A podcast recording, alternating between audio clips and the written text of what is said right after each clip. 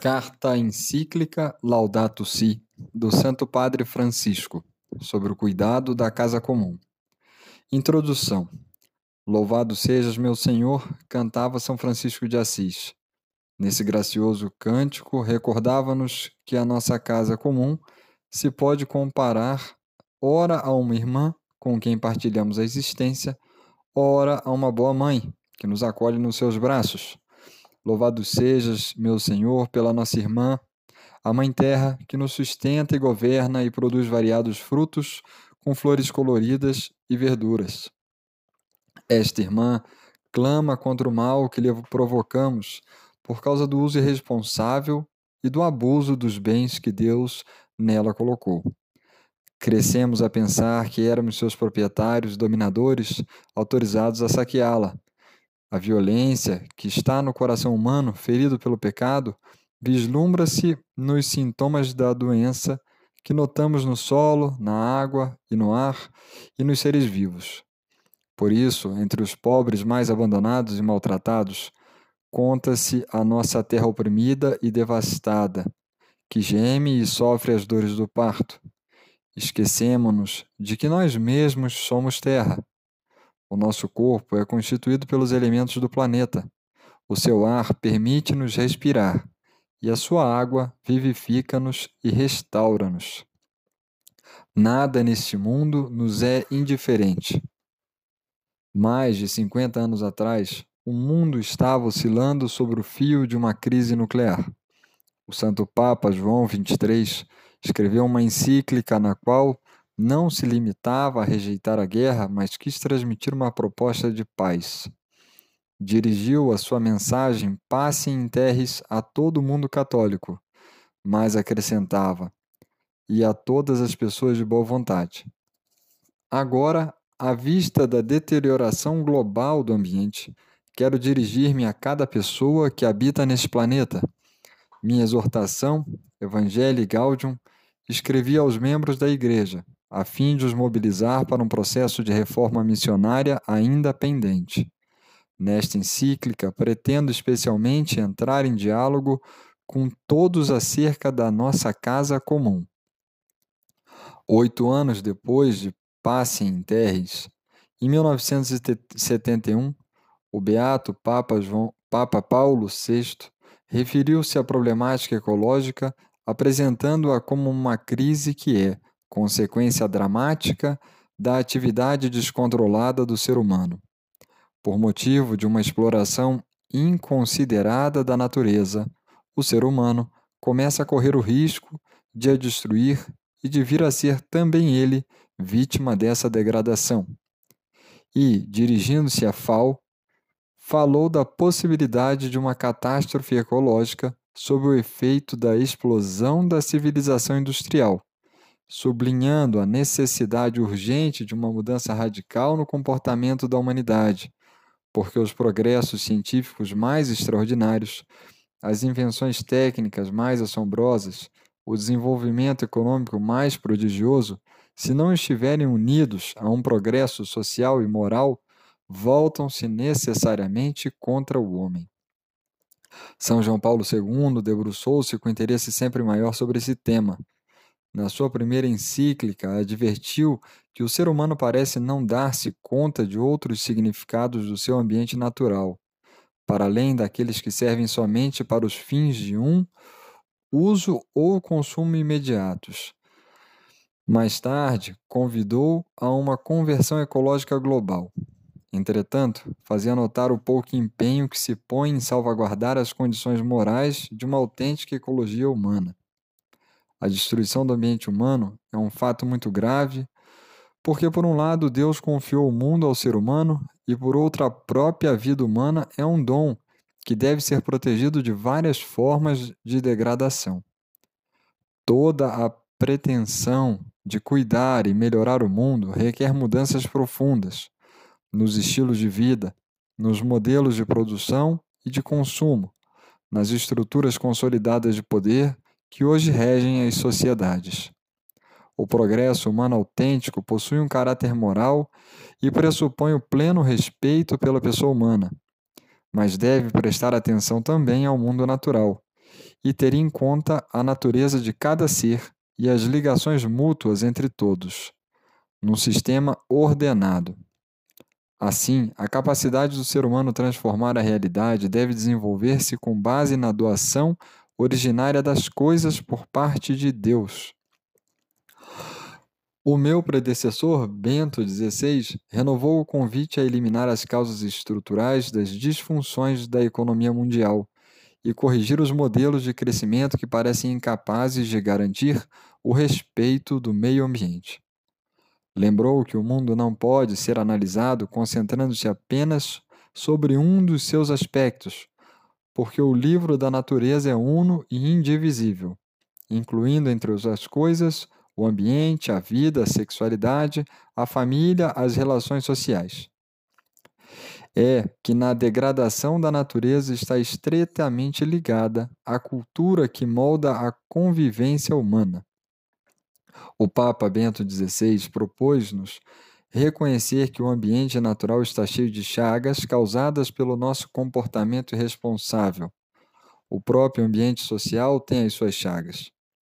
Mas, fundamentalmente, todas elas se ficam a dever ao mesmo mal, isto é, a ideia de que não existem verdades indiscutíveis a guiar a nossa vida, pelo que a liberdade humana não tem limites. Esquece-se que o homem não é apenas uma liberdade que se cria por si própria. O homem não se cria a si mesmo. Ele é espírito e vontade, mas é também natureza. Com paterna solicitude, convidou-nos a reconhecer que a criação resulta comprometida, onde nós mesmos somos a última instância, onde o conjunto é simplesmente nossa propriedade e onde os consumimos somente para nós mesmos. E o desperdício da criação começa onde já não reconhecemos qualquer instância acima de nós, mas vemos-nos unicamente a nós mesmos unidos por uma preocupação comum. Estas contribuições dos papas recolhem a reflexão de inúmeros cientistas, filósofos, teólogos e organizações sociais que enriqueceram o pensamento da Igreja sobre essas questões. Mas não podemos ignorar que também fora da Igreja, noutras igrejas e comunidades cristãs, bem como noutras religiões, se tem desenvolvido uma profunda preocupação e uma reflexão valiosa sobre estes temas, que a todos nos estão a peito. Apenas para dar um exemplo particularmente significativo, quero retomar brevemente parte da contribuição do amado patriarca ecumênico Bartolomeu, com quem partilhamos a esperança da plena comunhão eclesial.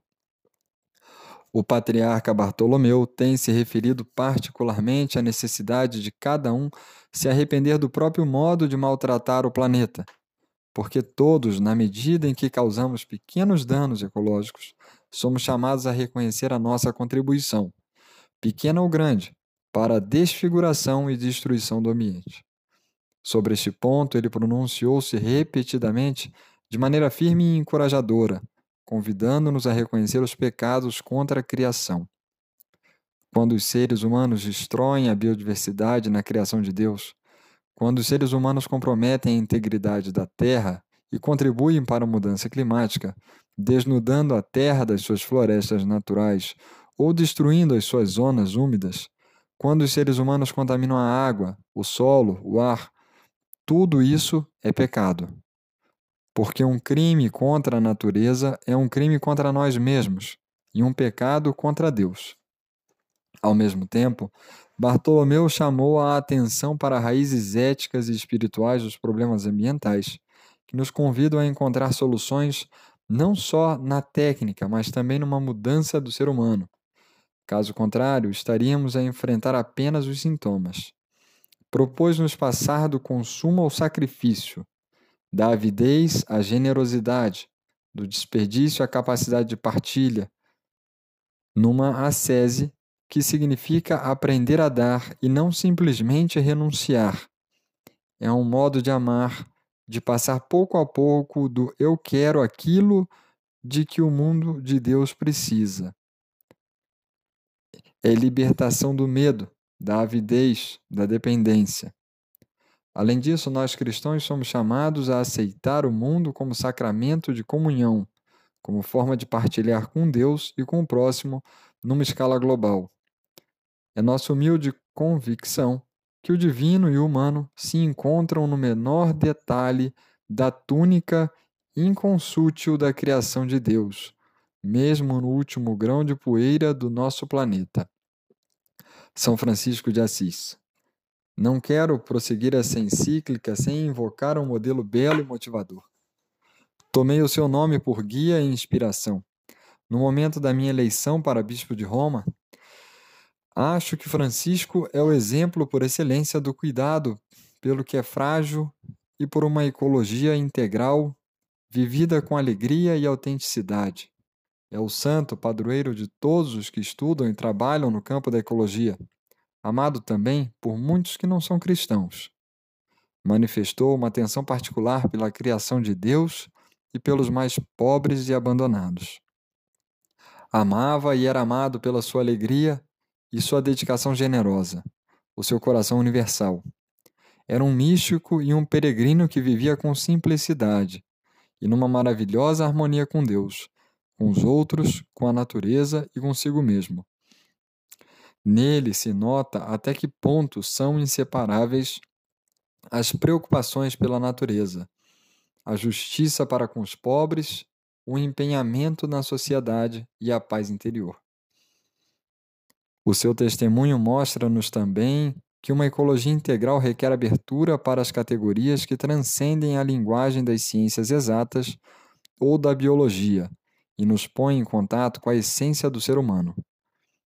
Tal como acontece a uma pessoa quando se enamora por outra, a reação de Francisco sempre que olhava o sol, a lua ou os minúsculos animais era cantar, envolvendo no seu louvor todas as outras criaturas.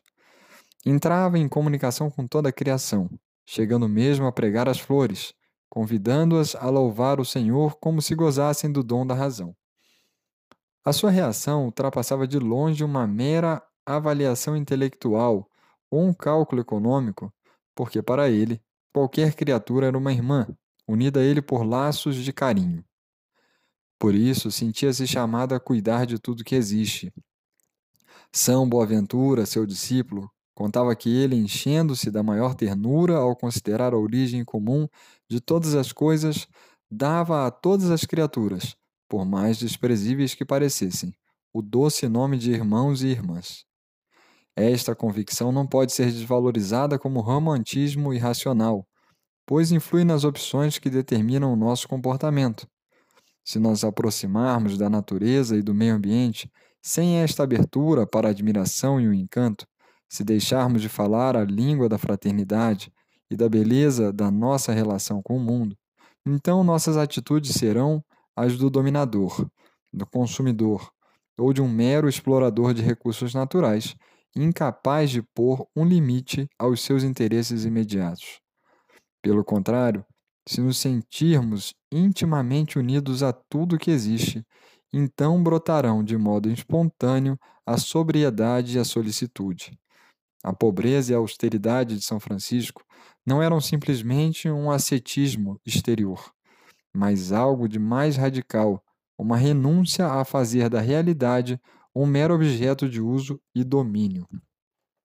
Por outro lado, São Francisco, fiel à Sagrada Escritura, propõe-nos reconhecer a natureza como um livro esplêndido onde Deus nos fala e transmite algo de sua beleza e bondade. Na grandeza e na beleza das criaturas, contempla-se por analogia o seu Criador. E o que é invisível nele, o seu eterno poder e divindade tornou-se visível à inteligência desde a criação do mundo nas suas obras. Por isso, Francisco pedia que no convento se deixasse sempre uma parte do horto por cultivar, para aí crescerem as ervas silvestres, a fim de que, quem as admirasse, pudesse elevar o seu pensamento a Deus, autor de tanta beleza. O mundo é algo mais do que um problema a resolver.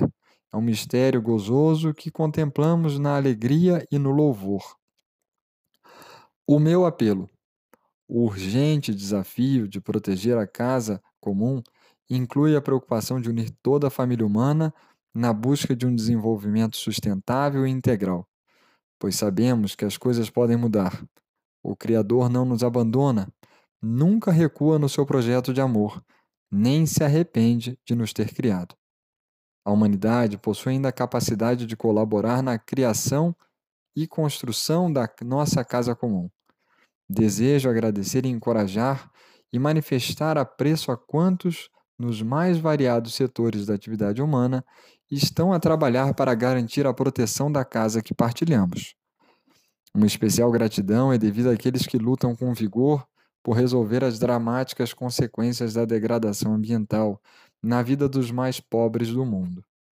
Os jovens exigem de nós uma mudança.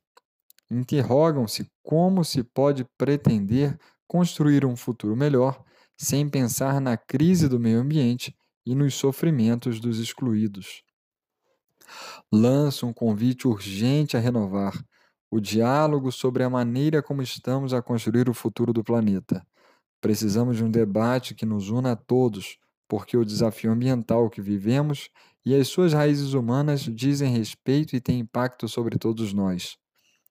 O movimento ecológico mundial já percorreu um longo e rico caminho, tendo gerado numerosas agregações de cidadãos que ajudaram na consciencialização. Infelizmente, muitos esforços na busca de soluções concretas para a crise ambiental acabam, com frequência, frustrados não só pela recusa dos poderosos, mas também pelo desinteresse dos outros. As atitudes que dificultam os caminhos de solução, mesmo entre os crentes, vão da negação do problema à indiferença, à resignação acomodada ou à confiança cega nas soluções técnicas. Precisamos de nova solidariedade universal. Como disseram os bispos da África do Sul, são necessários os talentos e o envolvimento de todos para reparar o dano causado pelos humanos sobre a criação de Deus. Todos podemos colaborar como instrumentos de Deus no cuidado da criação cada um a partir da sua cultura, experiência, iniciativa e capacidades.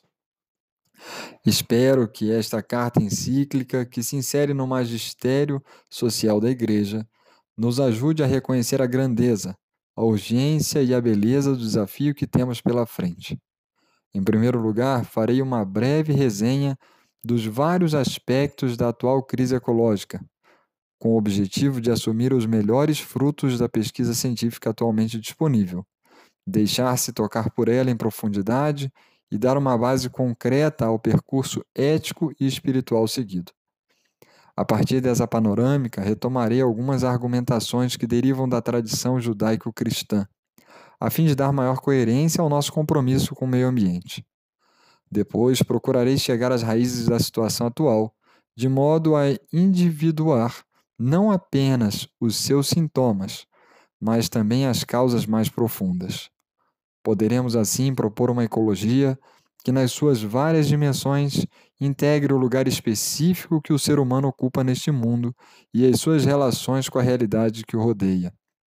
À luz desta reflexão, quereria dar mais um passo, verificando algumas das grandes linhas de diálogo e de ação que envolve seja cada um de nós, seja a política internacional.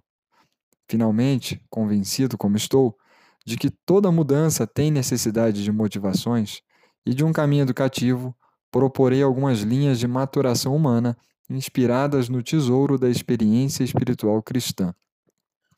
Embora cada capítulo tenha sua temática própria e uma metodologia específica, o sucessivo retoma por sua vez, a partir de uma nova perspectiva, questões importantes abordadas nos capítulos anteriores. Isto diz respeito especialmente a alguns eixos que atravessam a encíclica inteira. Por exemplo, a relação íntima entre os pobres e a fragilidade do planeta, a convicção de que tudo está estreitamente interligado no mundo, a crítica do novo paradigma e das formas de poder que derivam da tecnologia, o convite a procurar outras maneiras de entender a economia e o progresso, o valor próprio de cada criatura, o sentido humano da ecologia, a necessidade de debates sinceros e honestos, a grave responsabilidade da política internacional e local, a cultura do descarte e a proposta de um novo estilo de vida.